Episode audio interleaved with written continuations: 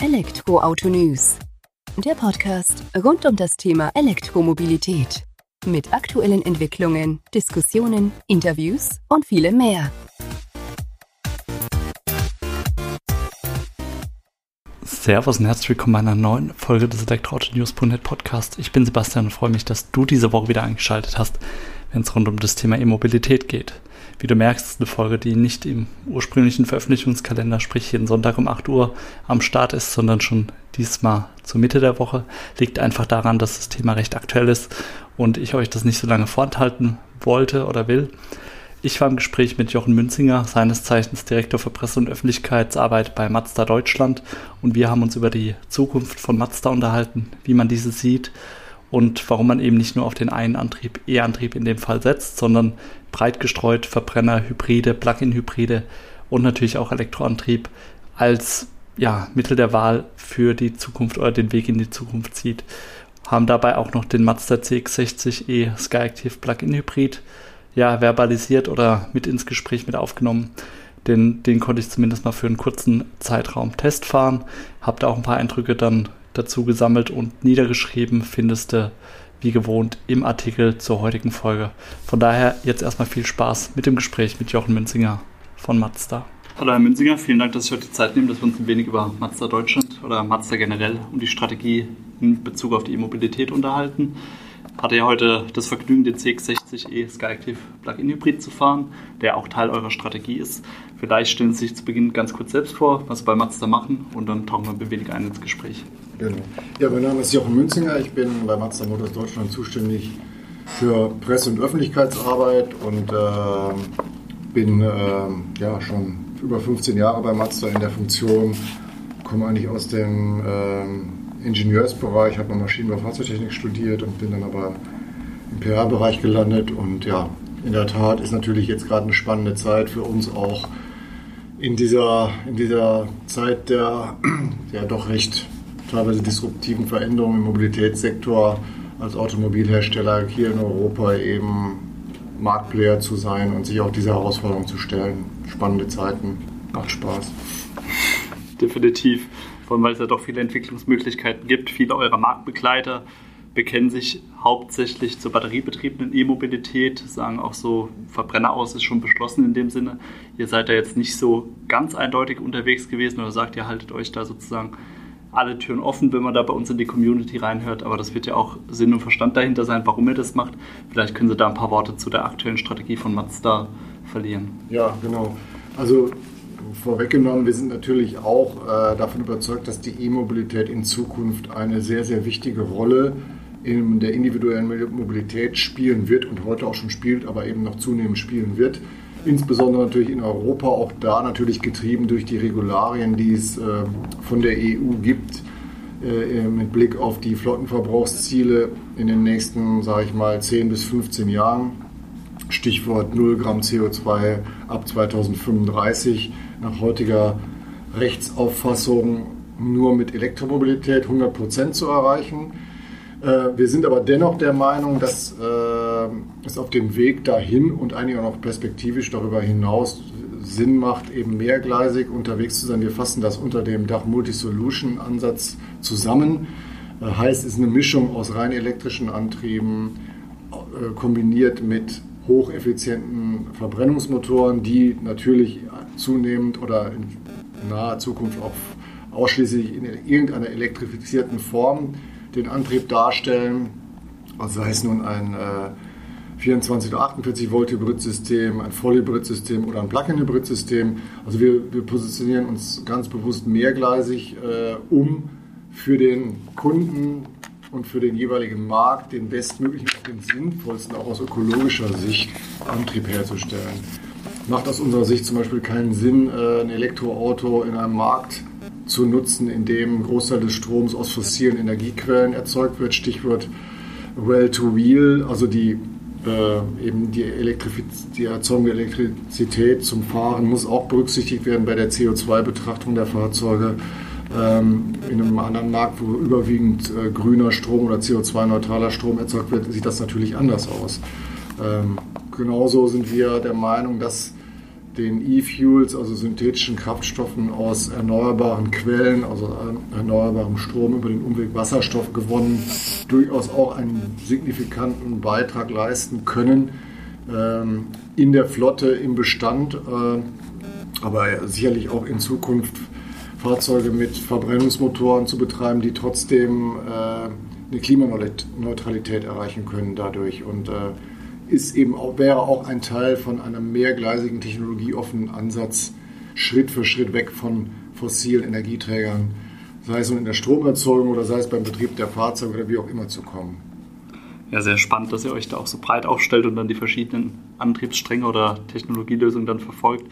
Ich glaube, das hat man bei eurem ersten E-Auto ja auch ganz gut gesehen. Da habt ihr auch nicht die Batterie noch größer gedacht sozusagen, wie es möglich ist, sondern da habt ihr auch schon gesagt, okay, wir wählen die Batteriegröße, die am sinnvollsten ist für die Straße sozusagen und ähm, ich sage immer, am ökologischsten dann schlussendlich. Das spielt ja jetzt auch wieder in die Strategie mit rein. Ganz genau, also beim MX30, das war ein wesentlicher Aspekt bei der, der Auswahl der Batteriegröße, dass wir den sogenannten Lifecycle Assessment Ansatz gewählt haben bei dem Fahrzeug, also auch die Produktion des Fahrzeugs uns mal angeschaut haben, wie viel CO2 entsteht denn bei der Produktion. Und ein Großteil der CO2-Emissionen der Produktion eines Elektrofahrzeugs kommen eben aus der Batterieherstellung. Und je größer die Batterie ist, desto größer ist dieser CO2-Rucksack, den das Elektroauto äh, sozusagen äh, vom Tag 1 tragen muss. Und äh, wenn man dann, da kann man natürlich mit unterschiedlichen Annahmen rangehen, wie viel ähm, CO2 entsteht, je Kilogramm CO2 entsteht je Kilowattstunde.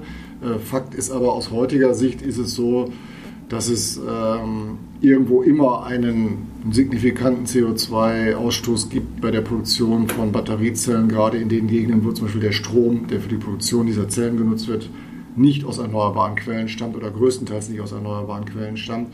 Lange Rede, kurzer Sinn. Wir halten das für einen sinnvollen Ansatz und von daher haben wir die Batteriegröße auch bewusst etwas kleiner gewählt, um eben sagen wir, den, die Effizienz oder die Gesamt-CO2-Bilanz des Elektrofahrzeuges einfach günstiger darzustellen als bei einem Fahrzeug mit einer deutlich größeren Batterie. Und MX30 ist aus unserer Sicht auch kein bewusst nicht so positioniert als Auto für die Langstrecke, sondern eher für den täglichen Mobilitätsbedarf gedacht. Äh, da kommt er mit seinen 200 Kilometern Reichweite, kann man da ja bei den durchschnittlichen geringeren Fahrleistungen, die man da hat, äh, auch bequem mehrere Tage fahren, ohne unbedingt jeden Tag nachladen laden zu müssen. Das stimmt. Also ich hatte ihn selbst mal für zwei Wochen und muss sagen, mir hat er zum Pendeln vollkommen ausgereicht. Dann auch mit, dem, mit der Hingabe, dass ich nicht jeden Tag oder jeden zweiten an der Ladestation sozusagen war. Ich denke, das ist auch der Ansatz, der dann aber grundsätzlich wahrscheinlich von euch verfolgt wird über die ganzen Antriebstechnologien hin. Ihr werdet jetzt auch bei einem Plug-in-Hybrid wahrscheinlich die Batterie dementsprechend auch wählen, damit die sich in einem äh, Feld bewegt, wo man diese tägliche Anforderung sozusagen noch erfüllen kann, dann vielleicht beim Arbeitgeber oder daheim dann laden, um dann eben auch davon zu profitieren und da auch dann nicht übermäßig rauszugehen. Ich meine, da sehen wir auch bei Marktbegleitern teilweise schon Batterien, die weit über 100 Kilometer rein elektrisch zur Verfügung stellen, hat dann aber natürlich ein ganz anderes Preisschild am Ende auch für den Kunden. Ja klar, also die Batteriegröße beim Plug-in-Hybrid, die Auswahl der Batteriekapazität oder Größe hat natürlich A, ein Stück weit mit Regulation zu tun. Hier sind wir jetzt zum Beispiel mit dem CX60 Plug-in-Hybrid mit 63 Kilometer WLTP-Reichweite äh, nach momentanem Stand, gut, die Förderung läuft jetzt eh Ende des Jahres aus, im grünen Bereich, ja. Aber auf der anderen Seite ist es natürlich auch eine Frage des Gewichts des Fahrzeugs, des Package äh, der Batterie. Es ist uns ja auch gelungen, die Batterie im Gegensatz zu manch anderen P-Fahrzeugen nicht irgendwie im Kofferraum oder teilweise im Kofferraum zu platzieren, sondern die befindet sich komplett äh, im, im Fahrzeugunterboden, also genau zwischen den Achsen, auch da vom, von der Gewichtsverteilung her sehr gut positioniert und ähm, ja, natürlich ist das Fahrzeug damit eigentlich auch in der Lage mit den 63 und wenn man jetzt viel Stadtverkehr fährt, wird sogar wahrscheinlich in der Praxis ein bisschen mehr sein. Nach WLTP Stadtzyklus sind sogar knapp 70 Kilometer, die man dann rein elektrisch fahren kann. Äh, reicht natürlich für viele Pendel, täglichen Pendelfahrten aus. Ja, und ähm, über den zweiphasigen AC Lader kann ich das Fahrzeug in der 11 kW Wallbox dann mit 7,2 kW auch in gut zwei Stunden wieder von 0 auf 100 vollladen. Also würde wahrscheinlich auch reichen in vielen Fällen einfach die tägliche Pendelei, das tägliche Commuting rein elektrisch zu machen, auch mit einer 17,8 Kilowattstunden Batterie daneben möglich. Ja, das ist auch sehr spannend und vor allem das ist ja auch wieder eher der Punkt, wo dann der Fahrer, Fahrerin dann eher gefordert ist zu sagen, entscheide ich für das richtige Auto sozusagen, weil diese eierlegende Wollmilchsau, die da alle irgendwo erwarten, günstig, Riesenreichweite wird es einfach nicht geben, sondern muss man sagen, und gerade wenn man kürzere oder überschaubare Wege hat, die eben innerhalb dieser 63 Kilometer WLTP-Reichweite liegen, kann man ja dann auch mit den von Ihnen genannten Fakten das, glaube ich, ganz gut über die Bühne bringen. Der CX60 ähm, Skyactiv äh, Plug-in Hybrid den konnten wir jetzt heute das erste Mal fahren. Wann erwarten wir den auf der Straße? Wann wird der auf die Straße kommen hier in Deutschland? Der ist im Prinzip jetzt aktuell gerade schon, die ersten Kundenautos sind ausgeliefert. Mhm. Seit jetzt letzter Woche ist es losgegangen. Das Fahrzeug konnte ja schon seit März bestellt werden. Wir haben einen sehr erfolgreichen Vorverkauf gehabt mit gut 5000 Kundenverträgen, äh, Kaufverträgen, die wir schreiben konnten, die Händler schreiben konnten. Das Positive ist, diese bis Ende Juni bestellten Autos kommen auch alle dieses Jahr noch in die Auslieferung. Also die Fahrzeuge werden auch äh, in der Lage sein, dass die Kunden dann eben entsprechend den, den BAFA-Förderantrag für die äh, Plug-in-Hybrid-Förderung noch stellen können, weil da ist ja das Zulassungsdatum wichtig und nicht das Kaufdatum. Wir wissen. Und darüber hinaus haben wir aber jetzt für die Kunden, die jetzt seit Juli bestellen, das läuft noch bis zum 30. September, noch eine Aktion draußen. Äh, für äh, Leasingverträge für die Humura und Takumi-Variante mit zwei Optionspaketen würden wir oder übernimmt Mazda diesen Umweltbonus bisher zu brutto 7.170 Euro, mhm. ich habe es nicht genau im Kopf, etwas mehr als 7.170 Euro, wird quasi von Mazda übernommen äh, unter diesen genannten Bedingungen, äh, sodass die Kunden da auch eine Planungssicherheit haben, die jetzt noch bis zum 30. September ein Fahrzeug bestellen, dass sie dann da keinen finanziellen Nachteil durch haben.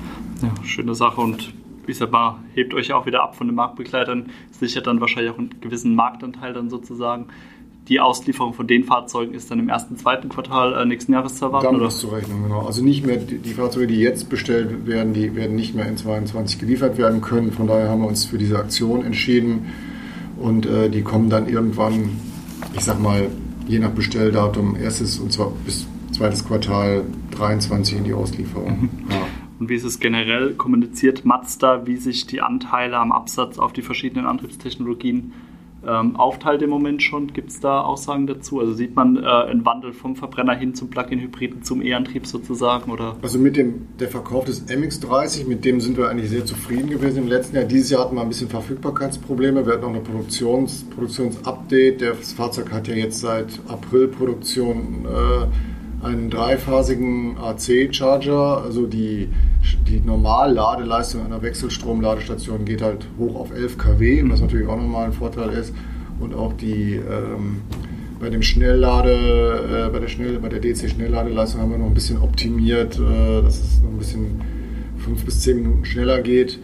Ähm, dadurch hatten wir aber mehrere Monate Produktionsstopp, auch nicht, auch aufgrund von Teileverfügbarkeiten, sodass der der Anteil in diesem Jahr etwas geringer ausfällt, aber wir sind ausverkauft mit MX30. Also Kunden, die jetzt ein MX30 bestellen, die bekommen das Auto auch erst im nächsten Jahr. Mhm. Das ist sicher.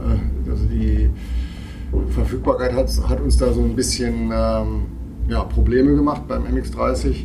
Sonst haben wir ja schon bei den, äh, wo wir sehr zufrieden sind, wir haben ja seit diesem Jahr den Mazda 2 Hybrid im Programm, neben dem normalen Mazda 2 der auch sehr erfolgreich äh, angelaufen ist. Und ähm, wir haben ja sonst auch bei vielen Fahrzeugen Mazda 3, CX30 und auch Mazda 2 bei fast bei allen, eigentlich nahezu allen Motorisierungen mit einer Ausnahme bei Mazda 2 dieses Hybrid-System serienmäßig an Bord, also eine kleine Elektrifizierung des Verbrenners, gilt offiziell ja auch als alternative Antriebs Quelle, aber ist natürlich nicht zu vergleichen mit einem Vollhybrid oder Plug-in-Hybrid.